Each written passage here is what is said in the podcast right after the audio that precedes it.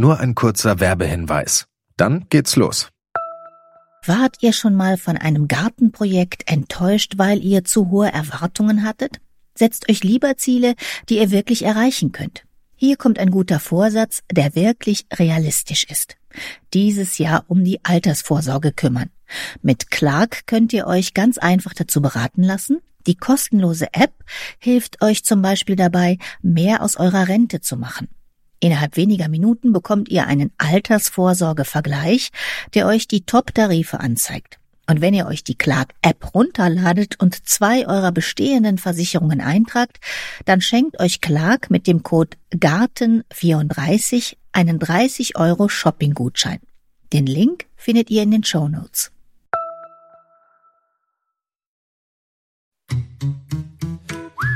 Gartenradio mitten im Grünen.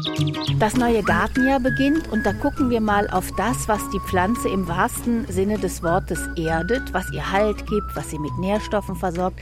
Das sind die Wurzeln. Und klar, über Form und Funktion von Wurzeln könnte man wahrscheinlich wochenlang reden. Aber Janek Weber, Gärtner hier in unserer Alexianer Kloster Gärtnerei, der hat mal so ein paar Punkte zusammengestellt, die uns beim Gärtnern nützlich sein könnten. Hallo Janek. Hallo Heike.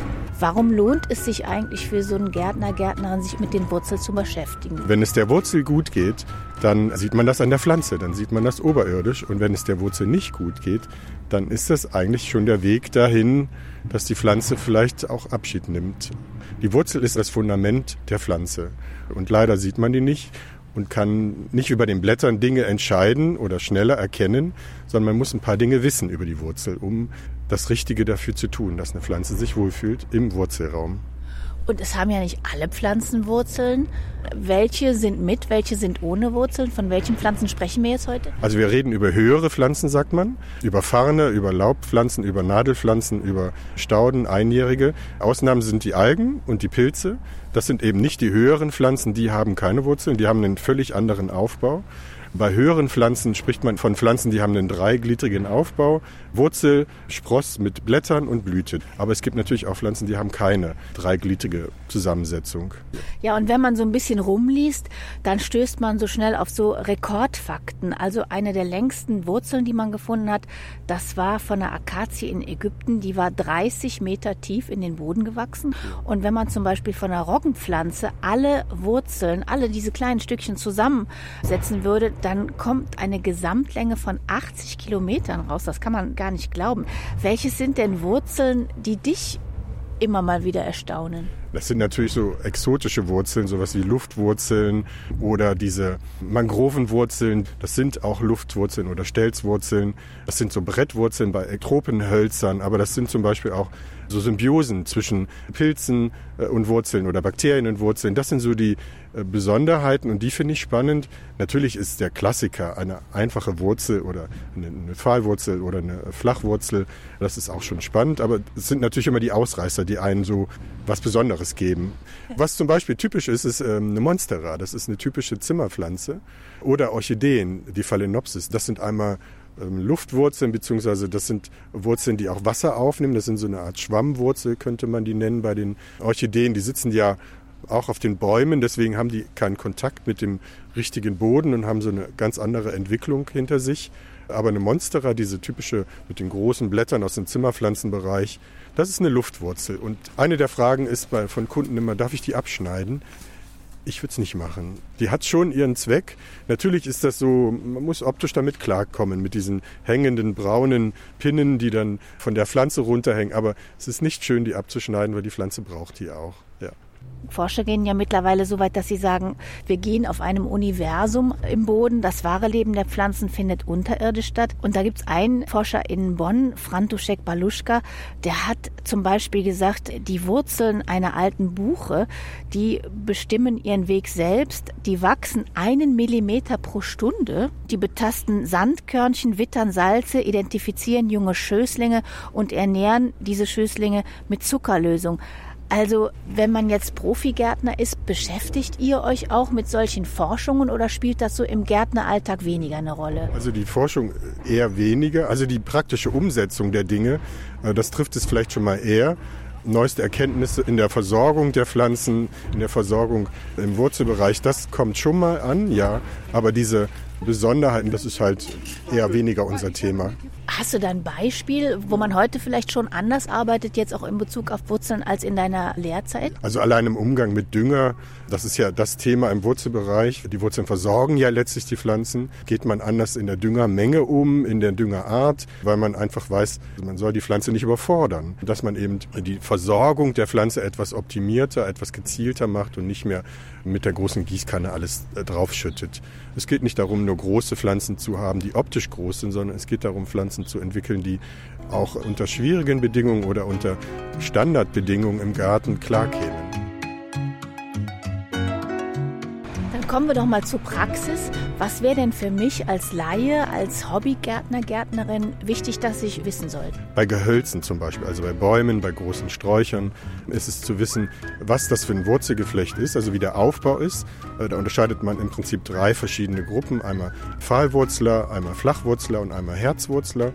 Das sind so die Formen des Wurzelgeflechtes und je nachdem, wie tief der Untergrund ist, wo vielleicht doch eine Leitung liegt, wo eine Kanalisation ist, äh, wie dicht das an den Weg geht, ist es zu entscheiden oder auszuschließen, was man an äh, Strauch oder Baum nimmt. Wenn ich nämlich eine große Linde neben eine Kanalisation setze, dann könnte das natürlich Probleme geben. Das sind so die Dinge, die für den äh, Laien im Garten entscheidend sind. Wie entwickeln sich die Wurzeln? Wo könnten Probleme auftreten? Das gibt ja wirklich so unterschiedliche Ausprägungen. Da gibt's im Wald diese knorrigen Wurzeln, wo die Mountainbiker drüber heizen. Das macht denen gar nichts. Und dann hat man so kleine Salatpflänzchen, die diese ganz zarten weißen Würzelchen haben. Und die muss man ganz vorsichtig in die Erde stopfen. Die sehen also ganz unterschiedlich aus. Aber ist die Funktion immer dieselbe? Letztlich ist die Funktion dieselbe. Wasser- und Nährstoffversorgung und Festigung und Halt im Boden. Das sind so die beiden wichtigsten Funktionen und da unterscheiden sich der Salat von der Himalaya-Zeder nicht. Die müssen beide mit Wasser und Nährstoffen versorgt werden und die sollen beide nicht aus dem Boden wegfliegen und umfallen. Das ist das Entscheidende. Natürlich hat ein Baum in der Gesamtwirkung der Wurzeln ist es natürlich ein anderer Stellenwert. So eine einjährige Salatpflanze, die bildet natürlich nie eine tiefe Wurzel aus, sondern die hat immer ein kleines, flaches, feines Wurzelwerk. Aber auch in der Pflanze liegt erstmal die Grundidee, ist es eine Pfahlwurzel, ist es eine Flachwurzel oder ist es eine Herzwurzel an? Wir haben es schon angesprochen, meistens sehe ich die Wurzel nicht. Ich sehe die vielleicht das erste Mal, wenn ich eine Pflanze gekauft habe. Wie kann ich denn da erkennen, ob es der Wurzel gut geht? Das kann man eigentlich ganz gut erkennen. Man verkauft ja Topfware, früher hat man Ballenware verkauft. Und man nimmt die raus und wenn der Wurzelballen fest und stabil ist schon mal und die Wurzeln weiß oder hellbraun sind und auch ein dichtes Wurzelgeflecht bilden, wenn man drüber streicht, nicht äh, zerreißen und auch nicht unangenehm riechen und faulig sind und man die zerdrücken kann, dann weiß man schon mal, dass bei einem Strauch oder einem Baum die Wurzeln fest und stabil sind. Auch bei dem Salatpflänzchen, die man aus der Packung nimmt und dann auch teilt zum Beispiel oder pikiert, sollten die Wurzeln weiß und hell sein und die sollten nicht unangenehm riechen. Es sollte alles eine feste Struktur haben. Und früher hat man ja auch oft wurzelnackte Pflanzen genau. verkauft. Genau. Warum eigentlich? Was war denn da der Vorteil oder auch vielleicht auch der Nachteil? Also der Vorteil war, dass es sehr einfach war. Man hat die in die Baumschule in den offenen Boden gesetzt. Man hatte nicht dieses Problem mit den Töpfen, sondern man hat die in die Reihe gepflanzt, schon in dem Abstand, den man den haben wollte. Und die konnten sich frei entwickeln. Die konnten sich auch ein Stück weit selber versorgen, auch aus den tieferen Bodenschichten. Es ist technisch einfacher gewesen und es war auch eine Kostenersparnis. Aber es hatte den Nachteil, dass man diese Pflanzen nur aus dem Boden nehmen konnte, wenn die in der Ruhephase sind. Also mitten im Hochsommer konnte man die nicht rausnehmen, weil die dann voller Laub waren und sonst vertrocknet wären.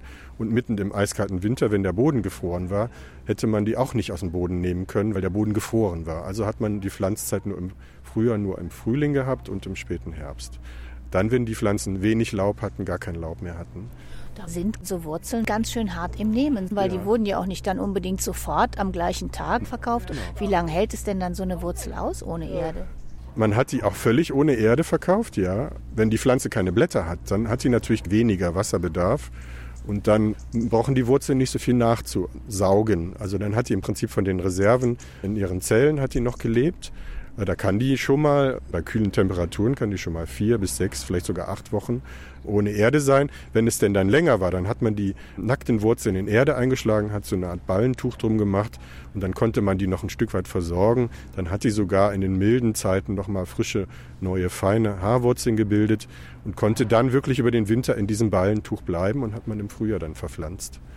Das ist aber alles heutzutage, dadurch, dass die Dinge im Topf gezogen werden, viel, viel unkomplizierter. Zumindest was die Pflanzzeit und Pflanzdauer angeht. Ja. Aber man sieht schon mal, was das für kleine Kämpfer sind, diese genau. Wurzeln. Also Wurzeln sind echt hart. Die kann speichern, die kann auch mal eine Zeit lang Trockenheit überleben. Jetzt kaufen wir die Pflanzen heute eher im Topf. Da ist ja dann auch schon ein spezielles Substrat drin, was ja. der Pflanze, was der Wurzel gut tut. Mhm. Ist die dann auch so ein bisschen verhätschelt? Bevor die zu mir in den Garten kommt? Ja, ein Stück weit kann man das sagen. Die wird schon unter optimalen Bedingungen gehalten. Also das wollen wir ja nicht, dass die Pflanze unter Stress leidet, weil das sich auf die Optik der Pflanze auswirkt. Das ist einer der Nachteile im Topf, dass wenn die dann in den Garten kommt bei dem Kunden, in die Wirklichkeit kommt und dann nicht mehr so optimal versorgt wird, wie es bei uns ja ist, mit Dünger, mit Wasser, mit Nährstoffen, mit Licht und Abstand zwischen all den Dingen, dann hat so eine Pflanze mal einen Pflanzschock. Das nennt man dann so, weil die dann einfach ja, mit den örtlichen Gegebenheiten klarkommen muss und nicht mehr im Paradies lebt. Wie kann ich dir denn dann, wenn sie dann bei mir in den Boden oder auch in einen Topf kommt, kann ja auch ein Kübel sein, ja. wie kann ich die denn dann unterstützen? Also, dass sie nicht gleich den Riesenpflanzschock kriegt, ja. dass sie jetzt mal selber genau. zusehen muss, wie sie klarkommt. Na, dass man vielleicht ein Stück weit die Pflege und die Versorgung, die wir machen, einmal wöchentlich düngen, dann, wenn die wirklich Wasser braucht, auch gießen, äh, dass man das noch eine Zeit lang fortführt, gerade bis die genug Wurzeln hat und selbstständiger wird, weil sie ist ja nun auch im Topf erstmal nicht selbstständig. Sie hat nur diesen Wurzelballen. Ich sage den Kunden immer, sie ist ein Jahr lang frisch gesetzt. So lange sollte man die auch ein bisschen mehr bemuttern. Danach, nach dem einen Jahr, ist die, wenn alles vorher richtig gemacht wurde, das heißt der Boden gut gelockert wurde, um den Ballen herum oder um diesen Wurzelstock herum, dann ist die ziemlich selbstständig. Dann braucht die wirklich nur noch in Notzeiten etwas Unterstützung. Und bei Bäumen ist das so, nach drei, vier Jahren sollten die fast unabhängig sein. Du hast gesagt, wenn ich alles richtig gemacht habe. Wie merke ich denn, ja. ob ich es richtig mache oder nicht? Ich meine, okay, wenn eine Pflanze absolut braun wird, Kopf hängen lassen oder so, ja. kann sein, dass was mit der Wurzel nicht stimmt. Aber wie merke ich es denn vorher? Das ist schwierig. Das Problem ist ja, die Wurzeln sind ja nicht sichtbar. Ich kann und man nicht kann genau, man kann nicht jedes Mal freigraben. Das kann man auch mal in Notsituationen machen, wenn man so gar nicht mehr weiter weiß. Aber das sollte man nicht ständig machen. Aber letztendlich der obere Teil ist das Spiegelbild von dem, was da unten passiert. Und wenn die Blätter von den Rändern braun werden, wenn sich Verfärbungen auf den Blättern abspielen oder wenn äh, die Pflanze nicht mehr weiter wächst, stagniert über eine lange Zeit, über ein paar Monate, Jahre hin, äh, dann ist es ein Problem, was nicht da oben passiert, sondern es ist immer ein Problem im Wurzelbereich. Aber gilt sowas dann auch für Krankheiten? Zum Beispiel Rosenrost oder sonst irgendwelche Pilze, die Pflanzen kriegen können? Also wenn die das kriegen, heißt das, da ist was mit den Wurzeln nicht in Ordnung oder nicht unbedingt? Nicht automatisch, aber oft ist es wirklich der Fall, dass die Grundlage im Wurzelbereich liegt. Es ist oft, wenn der Standort stimmt und zum Standort gehört eben auch der Boden, nicht nur das Licht und nicht nur die Wasserversorgung, sondern auch die Struktur des Bodens, auch ob die Nährstoffversorgung gut ist. Und wenn das gegeben ist, dann sind Pflanzen eigentlich nicht so anfällig für Schädlinge und für Krankheiten. Ja, das, was da oben passiert an Negativen, hat oft die Grundlage im, Wurzelbereich. Thema Wurzelunterstützung. Es gibt ja mal so ganz viele Rezepte von Brennnesselsud oder sonst irgendwie was. Gibt es denn da irgendwas, was allen Wurzeln gut tut? Wir können ja jetzt nicht auf alle einzelnen auf Wurzelarten eingehen. Also diese ganzen Kräutersute, die sind nicht falsch. Das ist äh, ohnehin eine gute Nährstoffversorgung. Was man aber eher machen sollte, ist dann, da sind wir natürlich ein bisschen im speziellen Bereich, dass man den pH-Wert anpasst an den Bereich, den die Pflanze braucht, weil äh, die Nährstoffversorgung hängt auch mit dem pH-Wert zusammen. Nährstoffe werden festgelegt, je nachdem, welcher pH-Wert im Boden herrscht. Und jede Pflanze hat eben spezielle Nährstoffkombinationen, die sie bedarf. Und dafür ist manchmal Kalken oder eben äh, den Boden sauer zu machen äh, das Entscheidende für die Pflanze.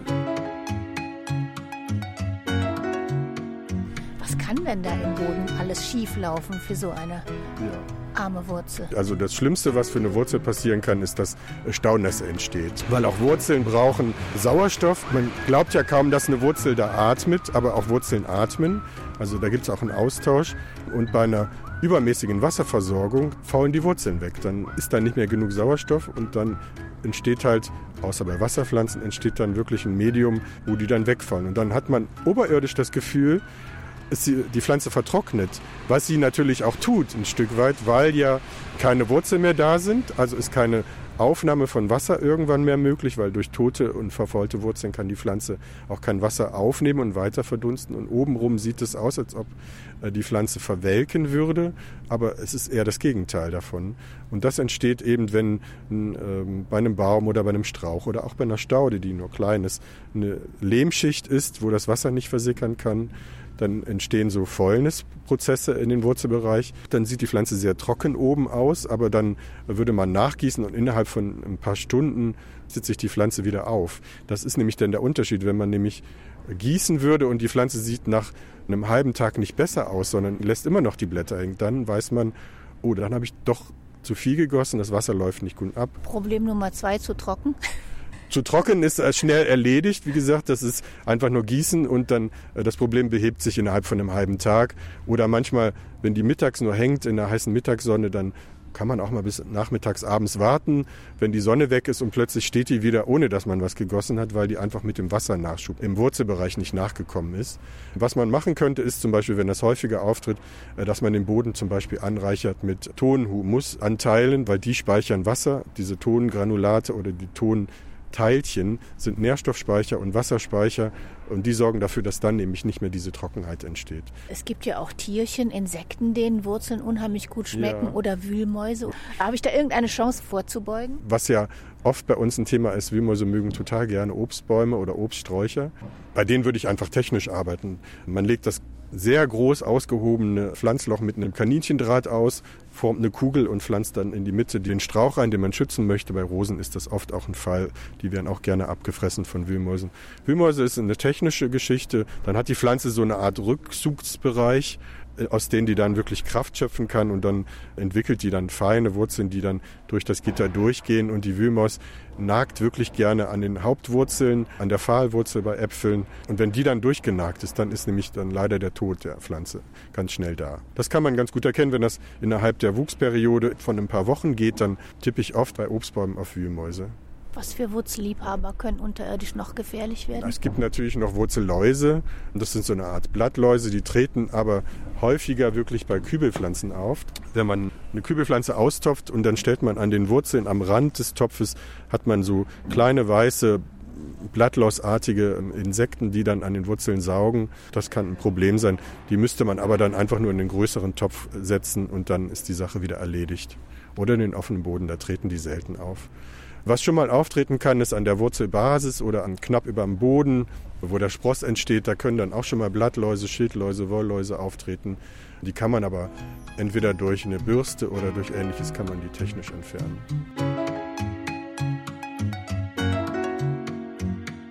Und dann gibt es ja noch den schönen Begriff der Wurzelkonkurrenz. Also ich kann selber im Garten für miese Stimmung sorgen, wenn ich Pflanzen zu dicht setze. Ja, vor allen Dingen bei großen Pflanzen ist das ein Problem. Bei Stauden und bei kleinen äh, Gehölzen ist das weniger ein Problem, weil die ja auch einen deutlich kleineren Wurzelteller haben oder Wurzelbereich haben. Aber wenn man große Gehölze, große Bäume vor allen Dingen zu eng pflanzt, dann machen die sich natürlich den Platz streitig. Und dann kann es dazu kommen, dass dann der Stärkere auch gewinnt. Aber ist es dann nur der Platz oder machen die sich auch manchmal chemisch mit ja, Hormone, mit ja, irgendwas genau, das, das Leben gibt es natürlich ja, also das gibt es auch, dass Pflanzen Hormone ausscheiden. Also das bekannteste Beispiel ist die Walnuss, die ihre Konkurrenz einfach wegdrängt durch Ausscheidung aus dem Wurzelbereich. Deswegen wächst unter Walnüssen zum Beispiel sehr wenig. Zu der eigenen Art ist man ein bisschen gnädiger, also Eichen mit Eichen und Buchen mit Buchen. Das funktioniert gut und vor allen Dingen, wenn die dann auch noch von der eigenen Mutter stammen, dann sind die natürlich ein Stück weit gnädiger, aber sie wollen sich nicht ihre eigene Konkurrenz aufbauen. Man sagt im Traufbereich der Krone lässt ein großer alter Baum kaum Konkurrenz zu, aber außerhalb davon können sich Bäume sogar unterstützen. Weil es heißt ja, das Wurzelgeflecht unterirdisch ja. ist mindestens so groß wie, wie das, was man oben sieht. Und wenn man dann einen Wald sieht, dann ist ja alles voll darunter. Genau, dann ist das eng an eng. Aber da ist eine Kooperation zwischen den einzelnen Bäumen ist möglich. Also da gibt es ja wunderbare Filme drüber, dass es da wirklich so eine eigene Welt ist, die miteinander kommuniziert, die auch austauscht, die Schwächere sogar unterstützen kann und Informationen von Problemen auch weitergibt. Das ist natürlich das Tolle. Und im Garten, also da gibt es jetzt keine so Staudenkombinationen oder sonst irgendwas, wo ihr ihr sagt, also die lieber nicht nebeneinander, da behaken sich die Wurzeln? Es sind eher die Ansprüche, die dann nicht miteinander kombinierbar sind. Natürlich kann ich eine trockenheitsverträgliche Pflanze, wenn ich die mit einer wasserbedürftigeren Pflanze kombiniere, dann äh, wird eines von beiden unter den Bedingungen nicht optimal sein. Aber dass die sich ähnlich wie diese Walnuss sich bekämpfen würden, nee, habe ich noch nie davon erfahren. Dann, wenn wir nochmal auf die Funktion kommen, die versorgt die Pflanze mit Nährstoffen, mit Wasser und manchmal kann sie auch selber speichern. Genau. Es gibt Wurzeln, die speichern. Entweder speichern die Nährstoffe oder Wasser. Zum Beispiel die Dahlenknolle ist eine typische Wurzelknolle, die speichert. Da muss man unterscheiden, weil Zwiebeln und sind eben keine Wurzelknollen oder Wurzelstücke, sondern das sind Stücke des Sprosses. Und es gibt eben Teile, die Metamorphosen, die dann in der Wurzel geschehen. Das ist bei der Dahlie, die speichert dann Nährstoffe, aber es gibt Wasserspeichernde, wie bei den Grünlilien. Äh, die kennt man, wenn man die austopfen würde. Da sind so Knöllchen, äh, die speichern auch wirklich Wasser. Das sind diese speziellen Anpassungen. Da gibt es wirklich so viele von Haftwurzeln über äh, diese Luftwurzeln, Stelzwurzeln. Und da gibt es Symbiosen zum Beispiel. Das ist also noch ein riesiger Bereich. Wurzeln müssen ja mit allem Möglichen ja. unter der Erdoberfläche auskommen. Was kann man denn da für Strategien beobachten? Also es gibt natürlich die guten und die schlechten im Boden. Also auch der Baum findet ja nicht alles toll, was im Boden ist. Aber was der zum Beispiel eine tolle Kombination hat, ist eine Partnerschaft mit Pilzen und mit Bakterien. Mit Bakterien ist nicht so häufig, dass die Wurzeln Bakterien in ihren Zellen einlagern und die dann noch zusätzlich die Pflanze versorgen mit Nährstoffen oder mit Wasser. Das ist eine eher seltene Kombination. Die häufigere Kombination ist, dass Pflanzen in Partnerschaft mit Pilzen leben mit Mykorrhiza. Das ist so eine Art Pilzgeflecht. Das hat man jetzt mittlerweile festgestellt, dass wirklich in jedem Wald wirklich die Kombination zwischen Bäumen und Pilzen das Entscheidende ist. Und wenn man einen Baum eigentlich neu pflanzt, dann muss der sich natürlich erstmal seinen Partner suchen, seinen Pilz, und hoffen, dass der auch in der Nähe ist. Da geht man, man aber heute nicht so weit, dass man sagt, tun wir schon mit ins Pflanzloch rein. Leider ist man noch nicht so weit, aber letztendlich wäre das, wenn man jetzt einen einheimischen Baum pflanzt, wäre das gar nicht so falsch, ein bisschen Erde aus dem Bereich, wo schon ein gut funktionierender Baum ist, einfach mitzunehmen. Man hat zwar das Gefühl, da ist nichts drin, aber doch, da sind Sporen von den Pilzen mit im Boden und den gibt man einfach mit rein und dann hat man schon mal so eine Art Impfung, wie man das vom Komposthaufen kennt und dann ist die Grundlage dafür gelegt, dass der Pilz und die Pflanze eine gute Partnerschaft eingehen, weil je größer das Wurzelgeflecht und die Pflanze nutzt dieses Wurzelgeflecht des Pilzes zusätzlich noch, ist die Versorgung und die ja auch die Gesunderhaltung der Pflanze dann, des Baumes und des Strauches. Wie nutzt die das denn? Die Pflanze vergrößert durch die zusätzlichen Mykorrhiza, diese Pilzfäden, vergrößert die letztendlich ihren Wurzelanteil und durch diesen Wurzelanteil kann die mehr Nährstoffe, mehr Wasser aufnehmen. Also die nimmt das quasi durch den Pilz auf durch den Pilz auf, genau. Und gibt aber an den Pilz, es ist keine Einbahnstraße, gibt an den Pilz aber eben auch Zuckeranteile, Kohlenhydrate und äh, das, was sie selber produziert an Stoffen, gibt die auch an den Pilz weiter. Das ist also so eine sehr äh, positive Partnerschaft für Pilz und für Pflanzen. Nicht ohne Grund sucht man einfach Birkenpilz in der Nähe von Birken.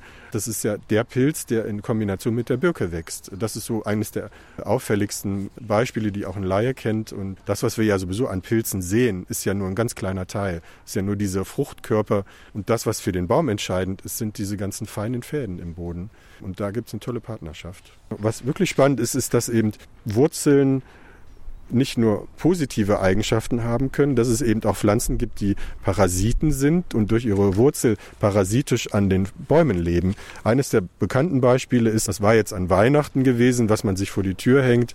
Sind die Mistellen gewesen. Und das ist eine wirklich parasitische Pflanze, die auf den Bäumen sitzt und gar keine Versorgung über den Boden versucht, sondern sich mit ihren eigenen Wurzeln, Haustorien heißen die, in den Zweig hineinbohrt oder wächst und dadurch sich versorgt über die Pflanze.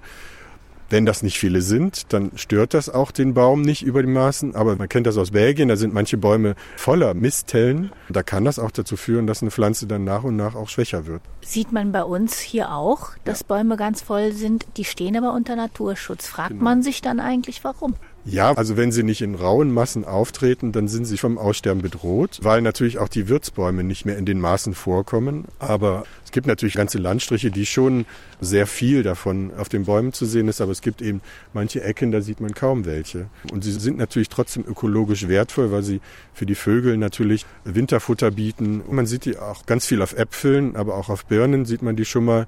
Das sind halt auch spezialisierte Pflanzen. Zum Beispiel gehen die nicht auf Nadelgehölze und sie gehen auch nicht auf die anderen typischen Wildgehölze. Man sieht die eher selten auf einer Schlehe oder auf einem Weißdorn, aber auf so Nutzgehölzen im Garten möchte man die eher selten haben.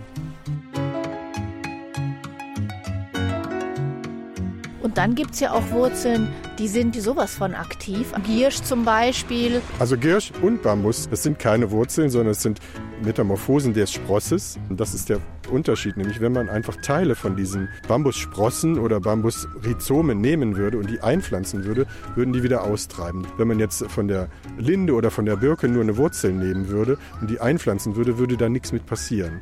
Das ist der Unterschied. Wenn es Teile des Sprosses sind, die bei einem Bambus unterirdisch laufen, aber auch beim Giersch und dann wieder hochkommen, da kann man wirklich Wurzeln und Spross unterscheiden. Aber wenn man jetzt zum Beispiel ein Stückchen von diesem Wurzelstück von der Dahlien nehmen würde, ohne diesen Punkt, aus dem die austreiben würde, diesen Sprosspunkt, dann würde die nicht wieder austreiben, die Dahlie. Das unterscheidet eben Wurzeln und Sprossrhizome, die unterirdisch verlaufen. Man sieht ja manchmal, selbst wenn der Bambus an seine Rhizomsperre kommt, dann liegt er ja auch auf dem Boden und dann wird er auch richtig grün, dieses Rhizom, dieses Sprossrhizom und macht Photosynthese und bildet dann grünen Farbstoff. Das würde eine Wurzel nie tun. Nur in Ausnahmefällen, es gibt ja so ein paar Mutationen, aber das ist eher typisch für einen Spross und weniger typisch für eine Wurzel. Wie ist es, wenn ich Wurzeln entfernen muss, weil die Pflanze hm. tot ist? Wenn die Pflanze tot ist, ist es nicht schlimm. Dann kann man die entfernen.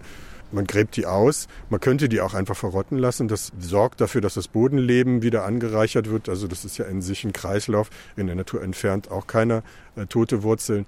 Was das Problem ist, wäre eher Wurzeln von lebenden Pflanzen zu entfernen. Das wäre eher ein Problem. Es gibt ja manchmal Leute, die möchten etwas einen Weg in der Nähe von einem Baum anlegen oder Rohre verlegen oder neu pflanzen, zusätzlich Sachen pflanzen. Und äh, wenn man dann immer sehr viele Wurzeln entfernt und sehr viele ist eben mehr als zehn Prozent von der Gesamtzahl, äh, dann hat das immer Auswirkungen auf die Gesamtpflanze. Dann kann es schon mal sein, wenn man einen großen alten Baum hat, man muss einen Weg daneben anlegen und schachtet dafür aus, dann kann es sein, dass diese Seite des Baumes, des Strauches, vielleicht sogar verkahlt oder Teile davon absterben. Also entweder früh genug äh, ein in die Planung einbeziehen oder dann um den Baum wirklich eine Kurve machen oder einfach einen Weg anlegen, der äh, weniger Fundament hat, sondern einfach vielleicht einen Weg aus Rindenmulch. Schon hat man einen Weg und die Pflanze kann damit leben.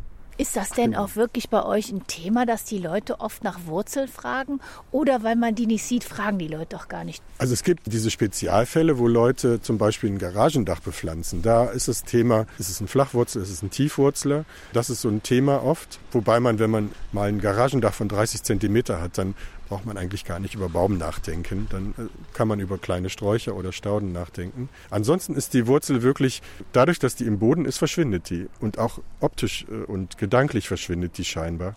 Aber, oder wenn der Bambus die Wurzelsperre durchbrochen hat, dann ist das ein Thema für jemanden. Oder wenn ein Baum auf der Straße wächst und die Wurzeln die Platten hochheben. Leider habe ich das Gefühl, ist die Wurzel ein bisschen negativ konnotiert. Das ist ein Problem im Wurzelbereich. Das ist immer das, was die Leute so hören. Aber so eine richtig positives Image hat die Wurzel leider irgendwie noch nicht. Ja, weil es ist so ein Riesenthema. Man könnte wirklich monatelang über genau. Wurzeln lesen und reden. Vielleicht ist es auch manchmal eine Überforderung. Und deshalb ist ja wichtig, dass du vielleicht noch mal sagst, was sollte man über die Wurzeln in seinem Garten oder in seinen Töpfen wissen. Ja.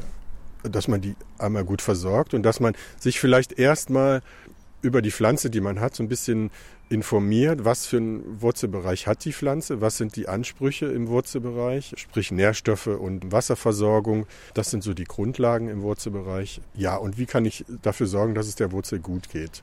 Das ist eigentlich das Entscheidende. Letztlich würde mich schon freuen, wenn man mal über Wurzel grundsätzlich nachdenkt und nicht nur über Blüten, sondern eben auch mal an die Füße guckt, an die Grundlage all der blühenden Wiesen. Also, wer sich Wurzeln wünscht, die, ich sag mal, mit beiden Beinen auf der Erde stehen, Janek Weber sagt, einfach mal sich mit Wurzeln beschäftigen. Ja. Vielen Dank, Janek Weber. Dankeschön. Gärtner hier in unserer Alexianer Klostergärtnerei. Ganz herzlichen Dank für diesmal und herzlichen Dank fürs Zuhören. Machen Sie es gut. Mein Name ist Heike Sikoni.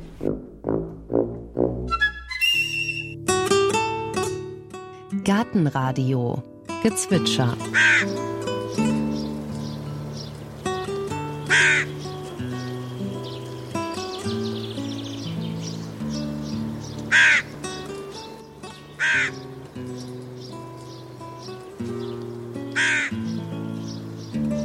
Das war die Nebelkrähe. Gartenradio Ausblick. In der nächsten Folge hören Sie Da geht es um die Frage, wie begeistert man junge Gärtner und Gärtnerinnen für ihren Beruf? Am besten mit Leidenschaft und eigener Begeisterung. Das ist grob gesagt das Konzept des Exzellenzstipendiums für Gartenkultur. Und wer so ein Stipendium haben möchte, muss sich auch mit Begeisterung bewerben. Er kommt aus Amerika und wird 30 Meter hoch, bildet Kapselfrüchte aus und hat einen kegelförmigen Wuchs. Ich habe einen Song geschrieben. Damals mein Lieblingsbaum war der Liquidamba, Liquidamba styraciflor, amerikanischer Amberbaum. Das war nämlich der erste botanische Name, den ich auch konnte. Schon als kleines Kind wusste ich, dass der so heißt, weil der stand direkt bei uns am Haus. Genau, und dann habe ich den quasi in dem Song beschrieben, wie der wächst, wie er aussieht, was er macht, was für einen Boden er hat. Liquidamba, Styraciflor, Liquidamba, Styraciflor, Liquidamba, Styraciflor, Liquidamba, Styraciflor.